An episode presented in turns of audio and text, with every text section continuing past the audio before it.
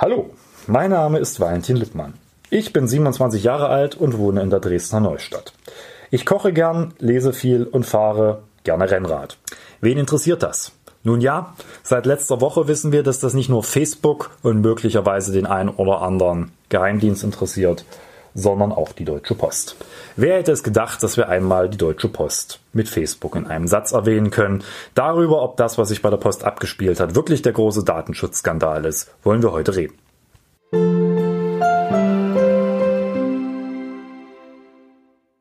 Herzlich willkommen zur heutigen Ausgabe des Podcasts ohne Titel mit Valentin. Wir reden heute über den vermeintlichen Datenskandal bei der Post, also die Weitergabe von Daten zu Wahlkampfzwecken an Parteien. Und wenn wir schon mal bei Wahlkampf sind, dann wollen wir auch darüber reden, ob uns vielleicht in Sachsen der Wahlkampf schneller droht, als uns lieb ist.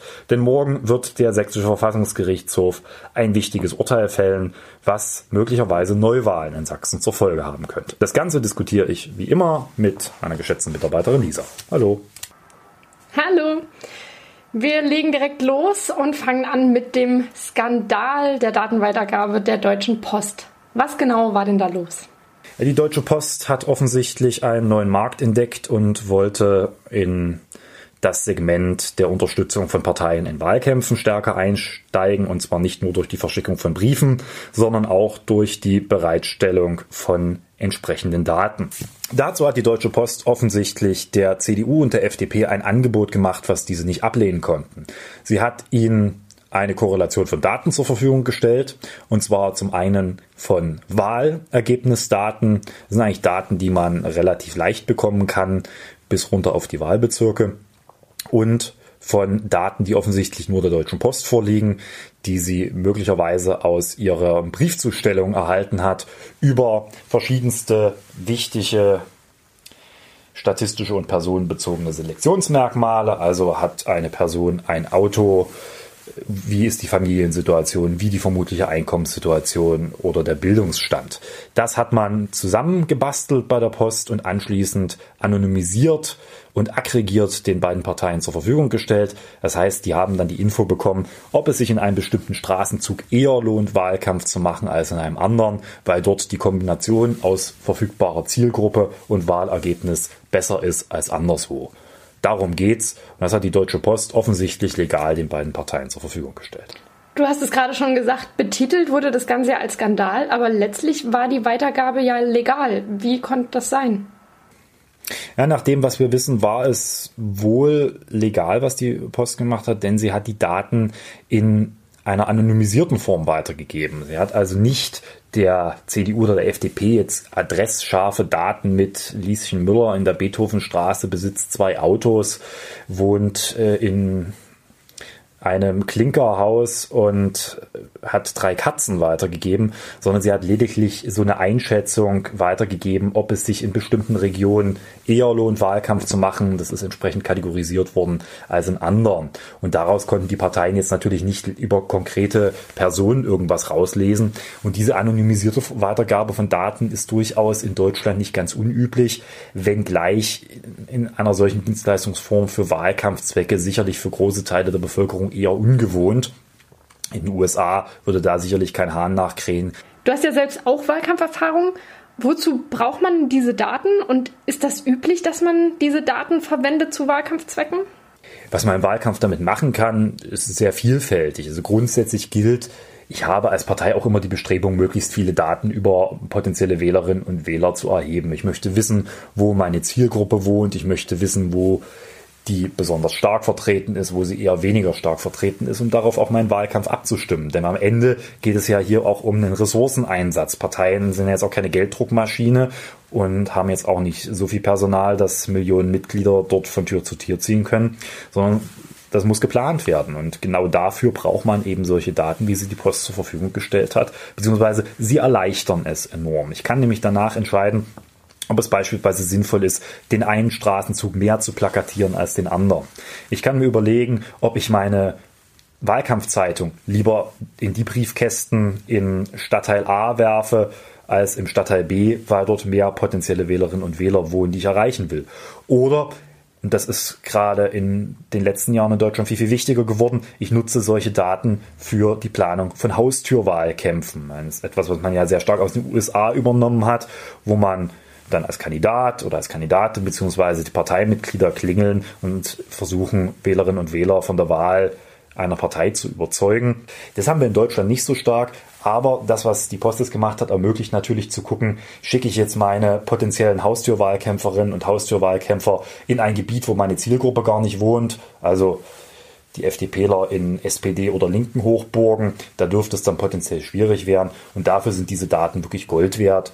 Ich vermute auch an der Stelle, dass eigentlich alle Parteien dort mit irgendwelchen Modellvorstellungen zumindest arbeiten, die ähnlich sind wie das, was die Post gemacht hat, nur eben nicht mit solchen Daten untersetzt. Die Wahlergebnisdaten sind relativ leicht zu beschaffen und dann hat natürlich jede Partei irgendeine Vorstellung darüber, wo ihre Zielgruppe wohnt.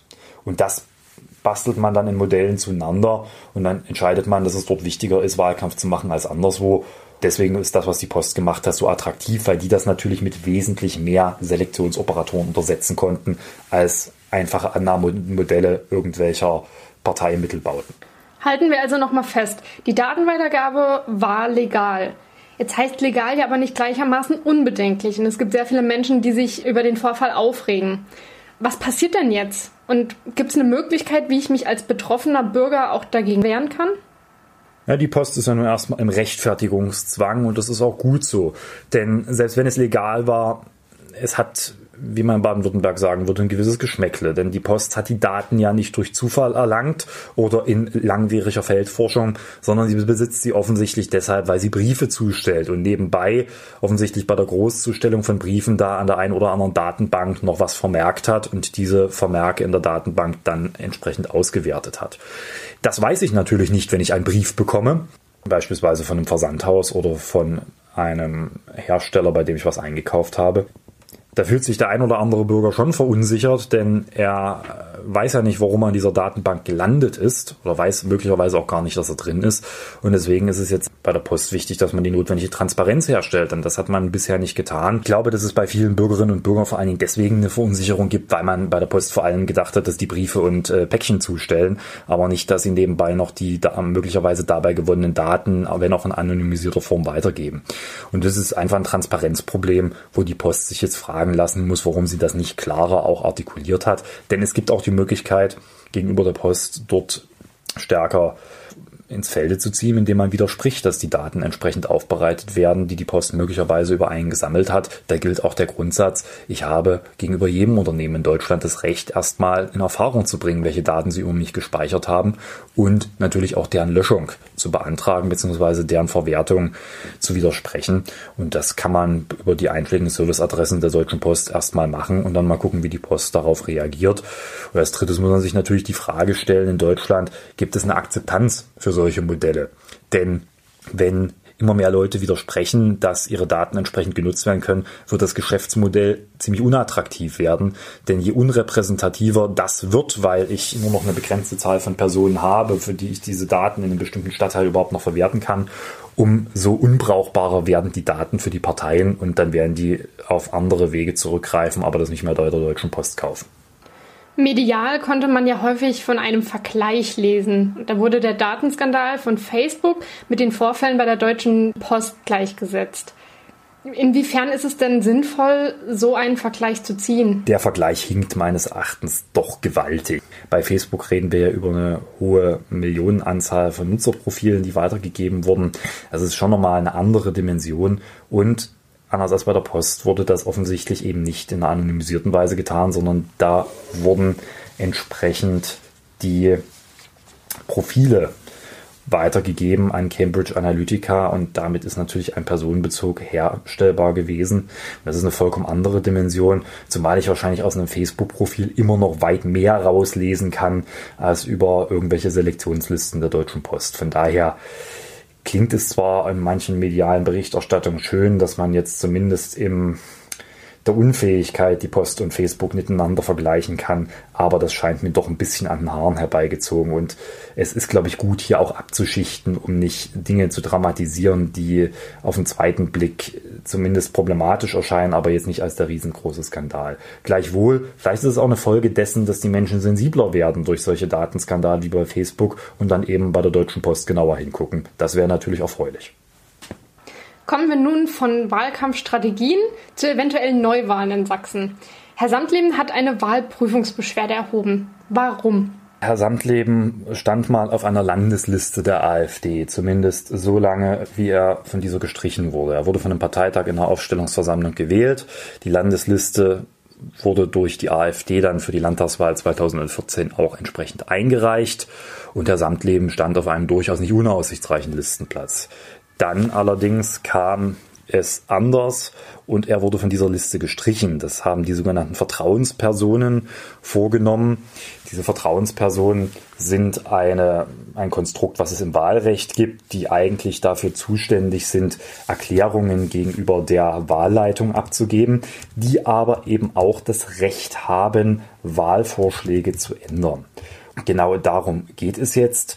Haben diese Vertrauenspersonen Herrn Samtleben, der übrigens heute im Landtag säße, hätte man ihn nicht gestrichen, zu Unrecht von dieser Liste gestrichen, weil sie das willkürlich getan haben oder hatten sie überhaupt die Befugnis dazu? Das wird mit hoher Wahrscheinlichkeit dann morgen der Verfassungsgerichtshof in Sachsen klären müssen.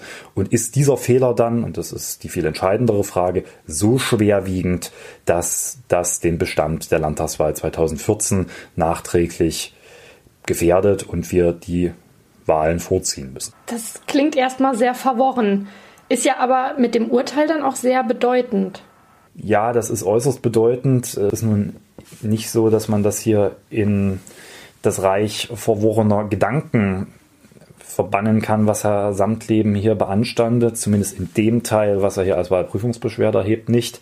Denn die zugrunde liegende Frage ist eine durchaus komplexe juristische.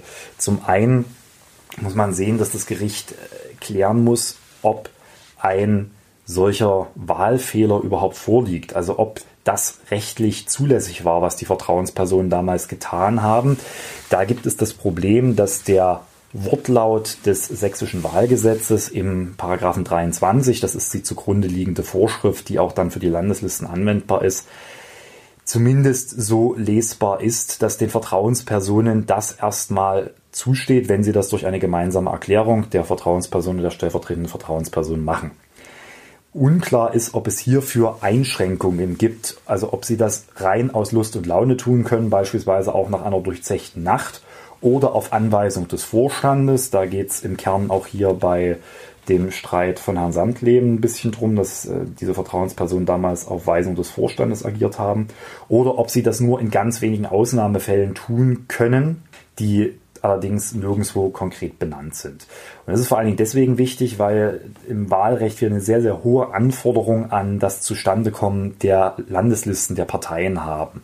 Die müssen sehr hohen demokratischen Anforderungen genügen. Das wird auch kontrolliert. Da müssen Unterschriften beigebracht werden, eidesstattliche Versicherungen beigebracht werden, dass so eine Kandidatenaufstellung, ich sage es mal, sauber gelaufen ist. Und dem steht natürlich so ein Streichungsprivileg durch zwei Personen, die sich damit über den Willen eines Parteitags vollkommen hinwegsetzen können, natürlich in diametraler Art und Weise gegenüber. Und das ist das Erste, was das Gericht klären muss, ist das hier verfassungswidrig, diese Auslegung des 23 sächsisches Wahlgesetz, oder ist er an sich schon verfassungswidrig und muss eventuell überarbeitet werden. Das andere ist dann zu klären, wenn man einen solchen Wahlfehler bejaht hat, ob dieser Wahlfehler dazu führt, dass der Landtag falsch zusammengesetzt ist. Juristen nennen das Mandatsrelevanz des Wahlfehlers. Also führt dieser Fehler faktisch auch dazu, dass sich an der Mandatsverteilung im Freistaat Sachsen im Landtag 2014 was geändert haben. Da wird man wahrscheinlich sagen müssen, auch in einer eher engeren Auslegung in der Frage, dass wenn man bejaht, dass es ein Wahlfehler war, man wohl auch zum Schluss kommen muss, gerade auch in einem personalisierten Verhältnis Wahlrecht, dass hier der Wahlfehler dann durchschlägt und entsprechend es auch Mandatsrelevanz entfaltet, wenn ein Abgeordneter, der eigentlich sonst im Landtag säße, nicht im Landtag sitzt. Das ist allerdings unter Juristen durchaus umstritten. Und als drittes muss sich das Gericht dann angucken, ob wenn es ein Wahlfehler war und dieser mandatsrelevant war, ob es verhältnismäßig ist, vorzeitige Neuwahlen dort auszurufen. Denn es ist ja an sich ein relativ kleiner Fehler, einer Partei im Vorfeld der eigentlichen Wahlhandlung die einen Kandidaten gestrichen hat und wird durch diese Streichung die komplette Landtagswahl 2014 quasi im Nachgang für ungültig erklärt und die Landtagswahl vorgezogen, die nächste reguläre. Also eine Verhältnismäßigkeitsabwägung, die dort zu treffen ist zwischen dem demokratischen Bestandsschutzinteresse des eigentlich sonst zu 99 Prozent korrekt gewählten sächsischen Landtages versus dieser Frage des einen Wahlfehlers. Und das wird sich das Gericht sicherlich nicht einfach machen, wie auch schon in der mündlichen Verhandlung deutlich geworden ist. Das hast du uns auf jeden Fall äh, vorbildlich und sehr verständlich vorsubsumiert. Was ist denn jetzt deine Einschätzung? Wird es Neuwahlen geben? Ich halte es für unwahrscheinlich, dass es vorgezogene Neuwahlen gibt. Zum einen, weil das Gericht sehr, sehr stark auch in den Fragen auf die Verhältnismäßigkeit abgestellt hat. Also die wollten auch vom Antragsteller sehr klar wissen, ob eben die, der Bestandsschutz für den gewählten sächsischen Landtag nicht überwiegt gegenüber einem Fehler, der dann im Vergleich zur gesamten Wahlhandlung doch eher etwas unbedeutend scheint. Da kann man eine gewisse Tendenz rauslesen. Ich bin bei sowas immer ein bisschen vorsichtig, denn da gilt der alte Grundsatz vor Gericht und auf hoher See. Weiß man am Ende auch nicht, was rauskommt, beziehungsweise ist in Gottes Hand. Deswegen kann da auch was vollkommen anderes rauskommen, aber ich vermute, dass spätestens an der Verhältnismäßigkeitskomponente man dazu kommen wird, dass es hier nicht gerechtfertigt ist, selbst wenn es ein Wahlfehler war und dieser auch mandatsrelevant ist, zu Neuwahlen zu kommen.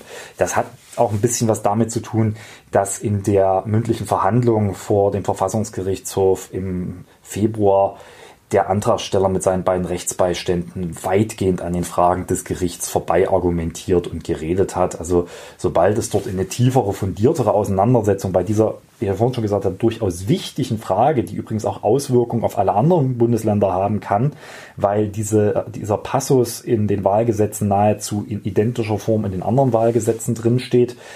Da ist von Seiten der Antragsteller wenig gekommen und wenn man gar nicht mehr weiter wusste, ist an allem Frauke Petri schuld gewesen, die da in diktatorischer Art irgendwas durchgedrückt hat. Das war jetzt aber nicht das, was das Gericht mit dem Antragsteller klären wollte, sondern eben juristische, auch wesentliche staatsrechtliche Fragen, die dahinter stehen. Und von daher gehe ich davon aus, dass man zumindest nicht den Weg zu vorgezogenen Neuwahlen gehen wird. Was ich mir aber vorstellen kann, ist, dass man dem Gesetzgeber aufgibt, diesen gegenständlichen Paragraph 23 des Landeswahlgesetzes zu ändern und zukünftig klarzustellen, in welchen Fällen die Vertrauenspersonen überhaupt dieses Recht ausüben dürfen und in welchen eben auch nicht. Das ist durchaus in der Vergangenheit ab und zu mal üblich gewesen. Da erinnere ich nur an die Entscheidung des Bundesverfassungsgerichtes 2008 zum sogenannten negativen Stimmgewicht. Da hat man ja sogar noch gesagt, dass die nächste Bundestagswahl unter dem eigentlich rechtswidrigen Zustand des Bundeswahlgesetzes durchgeführt werden darf. Allerdings bis zur übernächsten Bundestagswahl der Gesetzgeber das dann mal zu beheben hat. Mit sowas kann man morgen rechnen. Man kann aber auch mit damit rechnen, dass gar nichts in die Richtung passiert und die sagen, nö, das war alles nicht so, weil sie den Wahlfehler schon verneinen. Es bleibt also spannend, ob du mit deiner Einschätzung richtig liegst. Siehst du dann nicht, wenn das Licht angeht, sondern wissen wir dann nächsten Mittwoch. Und spannend bleibt dann auch, ob wir uns zur nächsten Podcast-Folge bereits im Wahlkampf befinden. Wir wären ja auch schon am Ende angekommen, deswegen weißt du schon, was meine nächste und letzte Frage sein wird. Hast du diese Woche was mitgebracht? Ja, ich habe diese Woche mal kein Buch mitgebracht das Wetter ist ja durchaus schöner geworden, auch im Freistaat Sachsen. Und wer zumindest im Intro zugehört hat oder mir auf Instagram folgt, der wird feststellen, dass ich gelegentlich mit meinem Rennrad unterwegs bin. Und ich dachte, vielleicht für diejenigen, die in Dresden unterwegs sind, an der Zeit eine Empfehlung für eine gute Rennradstrecke abzugeben. Wer also mal eine schöne Strecke fahren will, zumindest einen schönen Streckenteil. Dem sei die Spitzgrundstraße von Koswig nach Auer empfohlen. Eine wunderschöne Straße, die sich durch den Wald schlängelt, so konstant bei drei bis fünf Prozent Steigung kann man also ohne Probleme auch beim Rennrad noch mit einem großen Blatt fahren und ist anschließend oben auf dem Plateau im Hügelland des Dresdner Nordens, wo man wunderschön dann Strecken hat, um durchaus anspruchsvoll auch Rennrad zu fahren auf größeren Strecken. Also wer am nächsten Wochenende mal Lust hat, vielleicht sieht man sich dort unterwegs. Mal sehen, ob wir jetzt auch Rückmeldungen nicht nur zum Podcast bekommen, sondern zu deinen Radstreckenvorschlägen. Und damit sind wir dann auch am Ende unseres heutigen Podcasts angelangt. Ich hoffe, es hat euch trotz der ein oder anderen länglichen Erklärung zu Hintergründen des Wahlrechtes Spaß gemacht zuzuhören. Wir hören uns sicherlich bald wieder, dann hoffentlich mit euren Ideen. Wenn ihr solche habt, schreibt uns, worüber wir reden sollen, entweder per Facebook oder per Mail. Und damit noch einen schönen Tag.